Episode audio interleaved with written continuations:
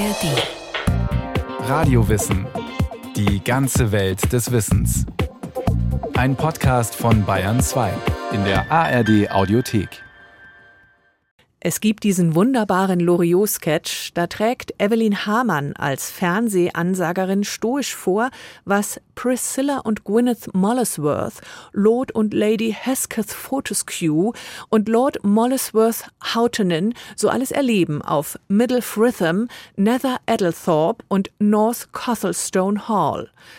So lustig schlimm ist es echten Fernsehansagerinnen glücklicherweise nie ergangen. Die Programmansagerin. Ein Beruf, der die Fernsehlandschaft früher geprägt hat. Guten Abend, meine Damen und Herren. Guten Abend, meine Damen und Herren. Guten Abend, liebe Fernsehzuschauer. Ich begrüße Sie zu unserem Abendprogramm. Guten Abend, meine Damen und Herren. Guten Abend, verehrte Zuschauer. Seit Beginn des Fernsehens gab es Ansagerinnen, die durch das Programm führten. Galt beim Radio anfangs noch der Grundsatz, männliche Stimmen seien seriöser und daher zu bevorzugen, drehte sich, als das Bild zum Ton kam, das Verhältnis um. Gut aussehende Frauen wurden zum Gesicht des Senders, seine sprechende Visitenkarte. Die allererste Fernsehansage gab es tatsächlich schon im März 1935 von der Ansagerin Ursula Patschke-Beutel. Sie hat dann gleichzeitig auch den Hitlergruß mit versendet. Achtung, Achtung! Fernsehsender Paul Nipkow. Wir begrüßen alle Volksgenossen und Volksgenossinnen in den Fernsehstuben Groß-Berlins mit dem deutschen Gruß Heil Hitler. Und im Dezember 1952 dann der offizielle Fernsehstart mit Ansagerin Irene Koss. Die Schauspielerin und Kabarettistin Silvia Brekow hat nicht nur selbst beim WDR als Ansagerin gearbeitet, sie verfasste auch mit ihrer Magisterarbeit über die Entwicklung der Fernsehansage eine der wenigen wissenschaftlichen Arbeiten zum Thema. Anfangs dienten die Fernsehansagen dazu, die technisch notwendigen Umschaltzeiten zwischen den verschiedenen Sendern und auch Sendungen zu überbrücken. Außerdem war sie Bindeglied zwischen dem Sender und dem Zuschauer. Sie sollte informieren und Geschmack machen auf das folgende Programm. Und sie sollte eine harmonische Überleitung bieten, was besonders wichtig war bei aufeinanderfolgenden gegensätzlichen Sendeformaten. So, dass der Zuschauer sagte, ach, das müssen wir uns anschauen. Und sicher, der Auftritt war auch nicht unwichtig. Bevor wir beginnen, ein kurzer Blick auf das, was wir Ihnen heute Abend bieten. Wie sieht die aus? Was trägt sie für eine Frisur? Was hat sie heute an? Das war schon alles wichtig und das wussten wir auch und es war ja auch schön. Die Moderatorin Caroline Reiber, Jahrgang 1940, begann ihre Fernsehkarriere als Ansagerin beim Bayerischen Rundfunk. Angefangen hatte alles mit einem munteren Interview Ende der 1950er Jahre, in dem die hübsche junge Frau von einem Aufenthalt in den USA erzählte. Daraufhin meinte der damalige Leiter der Abendschau, Heinz Bömmler, ach, die wäre doch was. Und stellen Sie sich vor, der ging zu meinen Eltern, ich sehe ihn noch im Wohnzimmer und fragte meine Eltern, ob sie es erlauben würden, wenn ich Ansagerin werden würde. Ich war ja noch nicht volljährig. Wir sind dann mit 21 erst volljährig geworden. Und meine Eltern meinten, na, wenn sie es kann, warum nicht? Schließlich steht zu dieser Zeit Ansagerin neben Stewardess ganz oben auf der Liste weiblicher Traumberufe. Doch die Umsetzung dieses Wunsches gelingt nur den wenigsten, auch weil die Eltern für solche Flausen ihrer Töchter meist wenig Verständnis haben.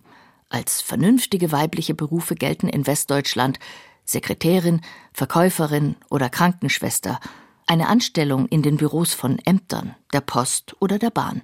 Und für sogenannte Bücherwürmer kommt auch das Lehramt in Frage, was allerdings noch bis Mitte der 1950er Jahre zur Sackgasse werden kann, weil in vielen Bundesländern die Frauen aufgrund des sogenannten Lehrerinnenzölibats verpflichtet sind, bei einer Eheschließung den Dienst zu quittieren.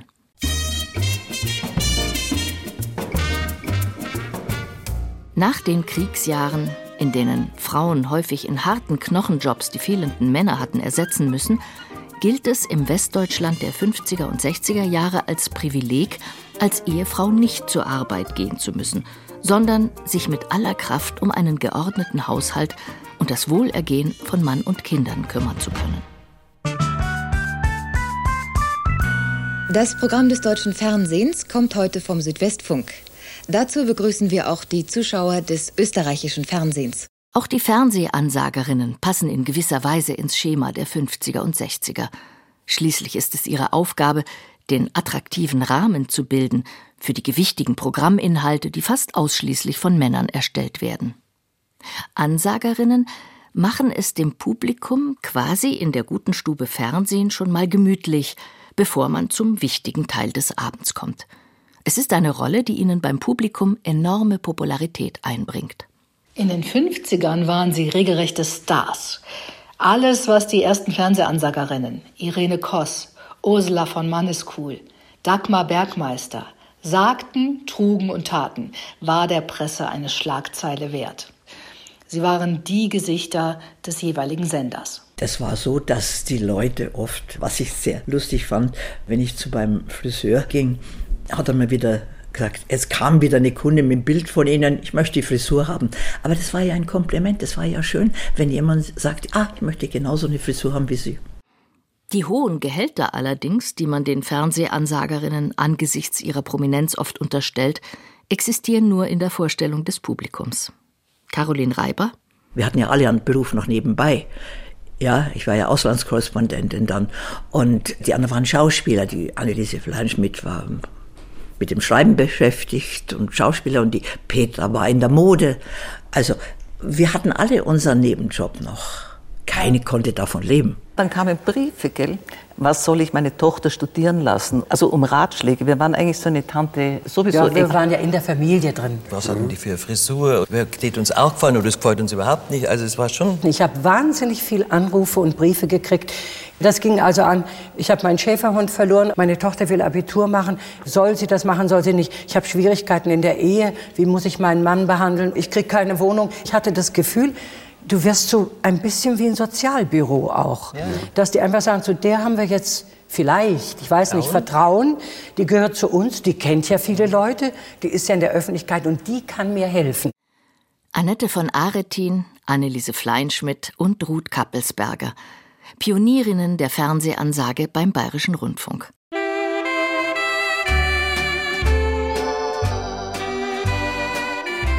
Bei einem Treffen im Sommer 1992 schwelgten die drei in Erinnerungen an die aufregenden Anfangsjahre.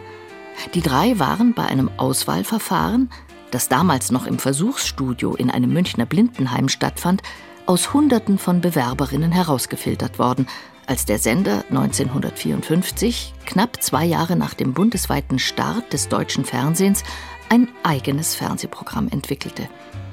Am 6. November 1954 war es dann soweit. Annette von Aretin kündigte die erste Fernsehsendung aus Bayern an. Guten Abend, verehrte Zuschauer. Gestern konnten unsere Stuttgarter Kollegen zum ersten Mal senden und heute dürfen wir uns Ihnen vorstellen. Der Bayerische Rundfunk im deutschen Fernsehen. Von jetzt ab werden wir im Bereich des Senders Wendelstein unsere Münchner Abendschau täglich um 19 Uhr bringen und im deutschen Fernsehen, also im Gemeinschaftsprogramm der deutschen Rundfunkanstalten zwischen 20 und 22 Uhr, werden wir fünf oder sechs Mal in jedem Monat zu sehen sein. An den übrigen Tagen wird das Programm von den Studios in Hamburg, Köln, Berlin, Frankfurt, Stuttgart und Baden-Baden bestritten. Wir begrüßen unsere Zuschauer von den Alpen bis zur Nordsee auf das Herzlichste und ebenso unsere Kollegen an den anderen Stationen. Und wir hoffen, dass Ihnen unser Programm gefällt. Ich war panisch und habe das Ganze eigentlich äh, ja, wie in Narkose abgewickelt. Und es hat kein Wort gefehlt, also es ging. Nur diese Angst habe ich nie mehr verloren beim Ansagen. Vielleicht liegt es an diesem permanenten Lampenfieber, das die gelernte Fotografin, die bereits seit Ende der 40er Jahre in den verschiedensten Bereichen für den Bayerischen Rundfunk arbeitet, nach einigen Jahren als erste der drei Kolleginnen wieder aus der Ansage aussteigt – Annette von Aretin leitet fortan das Besetzungsbüro des Hauses. Der Promi-Status beim Publikum bleibt ihr trotzdem erhalten. Ist unsere Annette doch festes Mitglied im Rateteam der deutschlandweit beliebtesten Fernsehsendung des Bayerischen Rundfunks. Was bin ich? Der Quotenrenner aus Bayern mit einer Einschaltquote von bis zu 75 Prozent. Das Team muss die Berufe wechselnder Studiogäste erraten, die auf Fragen ausschließlich mit Ja oder Nein antworten dürfen, wobei sie vom Gastgeber Robert Lemke ebenso humorvoll und intelligent begleitet werden. Das war sozusagen das Highlight des Bayerischen Rundfunks. Da hat die ganze Nation zugeschaut. Ich meine, mit Robert Lemke. Caroline Reiber erinnert sich noch genau an die große Aufmerksamkeit des Publikums für die Ansagen vor Straßenfegern wie Was bin ich? Sprache, Kleidung, Haare, alles wurde genauestens registriert und oft auch kommentiert. Also die Kleider waren schon ein Problem, es war ja alles schwarz-weiß. Und dann hatten wir einen Spind. Also ich hatte einen Schrank, der hing etwas in Tracht, etwas für Trauer und etwas für Sport. Denn das Programm hat sich ja oft gewechselt. Und dann mussten wir schnell umdisponieren. Und dann hat mir eine Zuschauerin geschrieben, also, liebe Frau Reiber, äh, die Sendung war ja ganz gut, aber Ihre Bluse war ganz schön verknittert, die war nicht gut gebügelt. Wir konnten den Pullover auf drei verschiedene Arten tragen. Den konntest du einmal links rum, einmal rechts rum, einmal mit einem Blüschen drunter, einmal mit einer kleinen Brosche hin. Ja. Und dann sagten die Leute, die hat jeden Tag was anderes an. So Anneliese Fleienschmidt. In welchem Outfit die Ansagerinnen auf dem Bildschirm erscheinen, interessiert auch die Kolleginnen brennend, die in den anderen Sendeanstalten auf die nächste Schalte warten. Dezent soll die Kleidung sein, gepflegt und ein bisschen vornehm. Wenn man da nicht gerade ein Dirndl trägt, wie etwa Caroline Reiber vom Bayerischen Rundfunk gelegentlich, kann es leicht mal zu Überschneidungen kommen. An einem Abend, ich werde nie vergessen, München mit der tollsten Ansage für Was bin ich natürlich, das war unsere super Ansage. Dann WDR Claudia Doran, dann viermal und wir hatten alle das gleiche an. Einen beigen Twinset mit einer Perlenkette. Das war ein Halleluja. Das gleiche passierte dann auch natürlich mit den Frisuren. Da kam die Zeit der Perücken, die Zeit der großen Haarteile. Und ich kann mich noch erinnern, da hatten wir dann mal einen Kommentar. Jetzt wächst die Frisur aus dem Bildschirm. Die Leute waren damals auf das Fernsehen wild. Ganz zu Anfang. Die drehten um 5 Uhr ihren Knopf auf und blieben bis 10 oder wann gesendet wurde dran. Darum habe ich immer gesagt, die kamen an unserem Kopf überhaupt nicht vorbei. Die drehten auf und dann waren wir da. Aber auf der anderen Seite war man ewig auf dem Präsentierteller. Also ich habe meinen ersten Schock gekriegt. Ich habe dann mal im Wagen abends noch in die Werkstatt gefahren zur Inspektion und da war Putzfrau gerade, eine Ungarin, grüß Gott, grüß Gott. Dann schaut sie mir und sagt, das sind Sie, die vom Fernsehen? Ich habe gesagt, ja. Und sagt sie, nur auf dem Bildschirm sind sie aber auch schöner. Weil das Fernsehen in den Anfangsjahren ausschließlich schwarz-weiß ausgestrahlt wird, müssen Anneliese Fleinschmidt, Ruth Kappelsberger und Annette von Aretin immer wieder für maskenbildnerische Experimente herhalten. Denn in Schwarz-Weiß wirkt beispielsweise ein roter Lippenstift nicht unbedingt rot, aber ein blauer vielleicht. Das sind wir mit blauen Lippen, weil es geheißen hat, rot, das kommt viel schwarz. Dann sind wir mit hellblauen Lippen haben wir lieblich gesäuselt. Also das war ja, äh, wenn wir die allererste Zeit nehmen, das waren nur Experimente. Da hat der Natürlich. Kameramann experimentiert, der Redakteur experimentiert, Alle. wir Alle. haben experimentiert, das Licht hat experimentiert. Und wir waren eigentlich selig, wenn wir überhaupt auf dem Schirm waren und nicht gewackelt haben. Nicht? Im Telezoo um 21.15 Uhr lernen wir den Vogel des Jahres 1985 kennen, nämlich den Neuntöter. Ferner erfahren wir mehr über Berlin als Kräheninsel und über Hirsche in einem tschechoslowakischen Wildpark. 31. Sitzung des Fernsehausschusses des Rundfunkrates des Bayerischen Rundfunks. Behandelte Tagesordnung Das Problem der Ansage. Gespräch mit den Ansagerinnen Das Protokoll einer Sitzung vom 19. Dezember des Jahres 1955. Sechs Herren und eine Dame vom Rundfunkrat und vom Sender beratschlagen, wie es mit der Fernsehansage weitergehen soll. Dafür sind Gäste geladen. Der Vorsitzende begrüßt die Damen von Aretin, Fleienschmidt und Kappelsberger, mit denen man sich heute einmal gemeinsam über das Problem der Ansage unterhalten wolle. So richtig begeistert scheinen die Sitzungsteilnehmer von den Ansagen nicht zu sein. Fernsehen gilt, im Gegensatz zu Radio, immer noch als leicht unseriös. Und Damen, so prominent im Programm. Pfarrer Hildmann wirft zunächst die Frage auf, wozu überhaupt eine sichtbare Ansage gebraucht werde. ob nicht die Sendungen selbst so stark sein sollten, dass sie den Kontakt schaffen. Verehrte Zuschauer, Sie wissen, wir suchen den millionsten Fernsehteilnehmer. Geh, sind so nett, melden Sie Ihr Gerät an. Schauen Sie, Ihnen tun die fünf Mark nicht weh, uns tun's gut, es kommt dem Programm zunutze und Sie kriegen bestimmt ganz was Schönes. Die Damen von Aretin Fleien-Schmidt und Kappelsberger berichten aus der Praxis ihrer Ansagetätigkeit. Selbstverständlich können sie zu den Sendungen keine persönliche Meinung äußern, doch seien ihnen kleine Änderungen im Text der Ansage gestattet. Herr Merker bezweifelt, dass die Erscheinung der Ansagerin den persönlichen Kontakt stärke. Andererseits wäre eine Ansage ohne persönliche Erscheinung der Ansagerin auch nicht das Rechte doch solle das Bild der Ansagerin auf dem Schirm zwischen Großaufnahme und Aufnahme aus der Entfernung wechseln. Dr. Münster erklärt die derzeitigen Großaufnahmen der Ansagerin mit den Raumschwierigkeiten.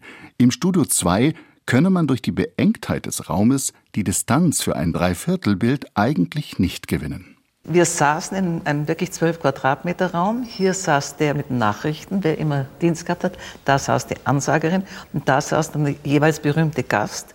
Und wenn man nicht dran war, ist man unter der Kamera durch hinausgeschlichen, ganz leise und ist in den Regieraum und hat gefragt, ist in Ordnung so? Also es war wirklich eine lustige Akrobatik. Wir waren in dem Studio, das war eine Baracke und es war sehr heiß und es war Sommer und oben auf der Baracke stand die Sonne und wir hatten wahnsinnig starke Lichter und die Lichter waren auch viel heißer als heute. Man schwitzte also. Und wir waren die Damen ohne Unterleib, ja?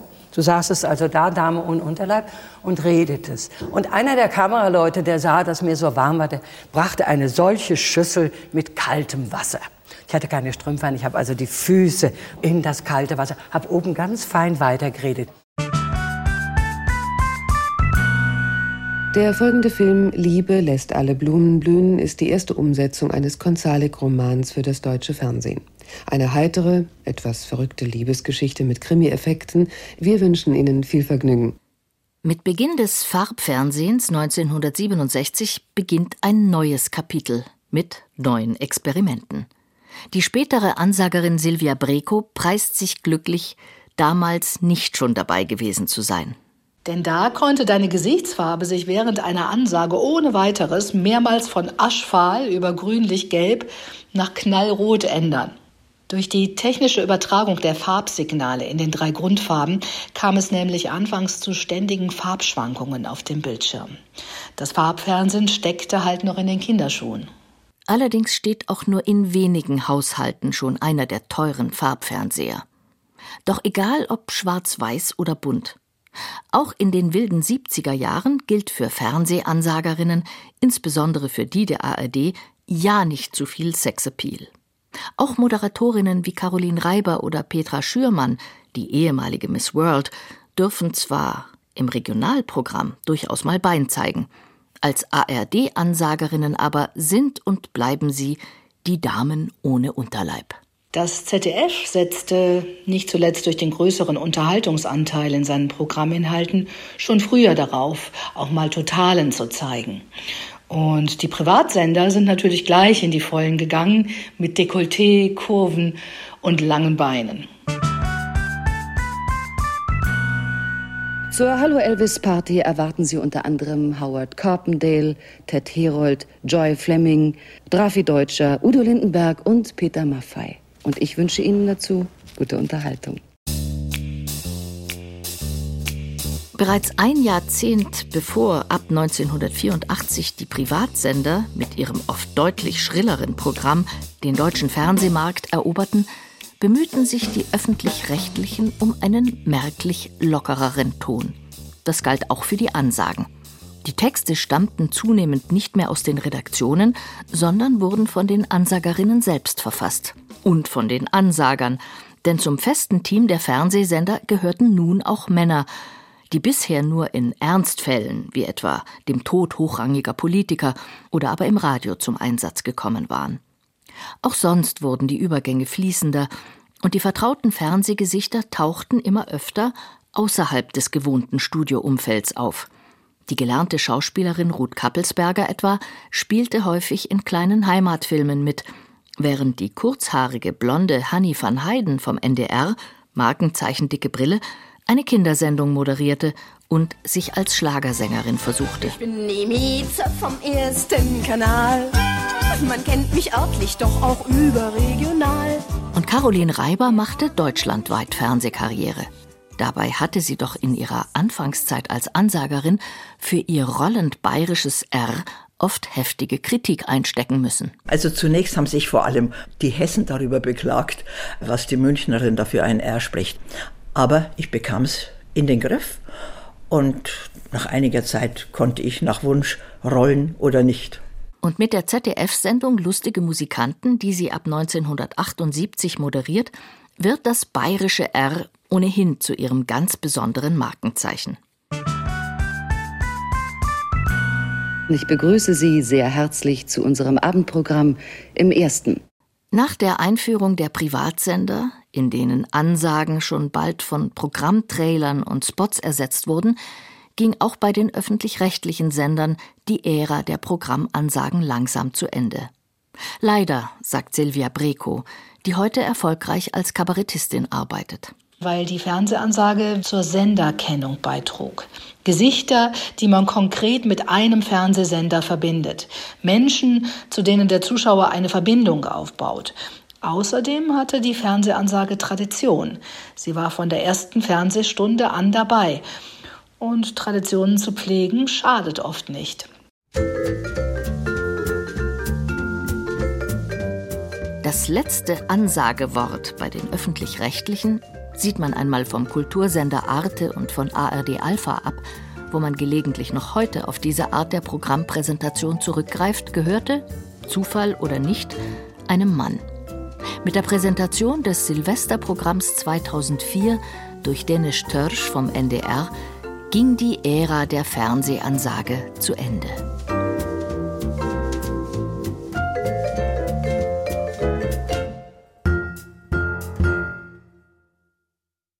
Carola Zinner über den Beruf der Programmansagerin, früher so etwas wie die sprechende Visitenkarte eines Fernsehsenders. Wir hätten da noch mehr Radiowissen-Folgen zur Entwicklung des Fernsehens, aber auch zur Radiogeschichte. Zum Beispiel eine Folge über die allererste Hörfunksendung in Deutschland. Archivschätze garantiert. Und in den Shownotes finden Sie, findet ihr noch viel mehr dazu. Wie wir ticken. Wie wir ticken. Wie wir ticken euer Psychologie-Podcast. Große Gefühle und kleine Abenteuer, Liebe und die Kunst, sich zu streiten. Wie kann Versöhnung gelingen? Was macht Frauenfreundschaften aus? Was hilft gegen das ewige Aufschieben? Solche Fragen beantwortet der Psychologie-Podcast der beiden Podcast-Champions Radiowissen und SWR2 Wissen. Lebensnah und wissenschaftlich fundiert nimmt euch unser Podcast Wie wir ticken mit in die Welt der Psychologie. Wir fragen, wie Gefühle, Gedanken und Verhaltensweisen entstehen und warum. Wir reden über Sehnsüchte und Süchte, wir klären auf über psychische Erkrankungen, gehen zurück in die Kindheit und blicken ins Hier und Jetzt. Und wir sagen, wie ihr euch und andere besser verstehen könnt. Wie wir ticken, euer Psychologie-Podcast von Radio Wissen und SWR2 Wissen. Alle Folgen findet ihr in der ARD Audiothek und überall, wo ihr sonst eure Podcasts hört.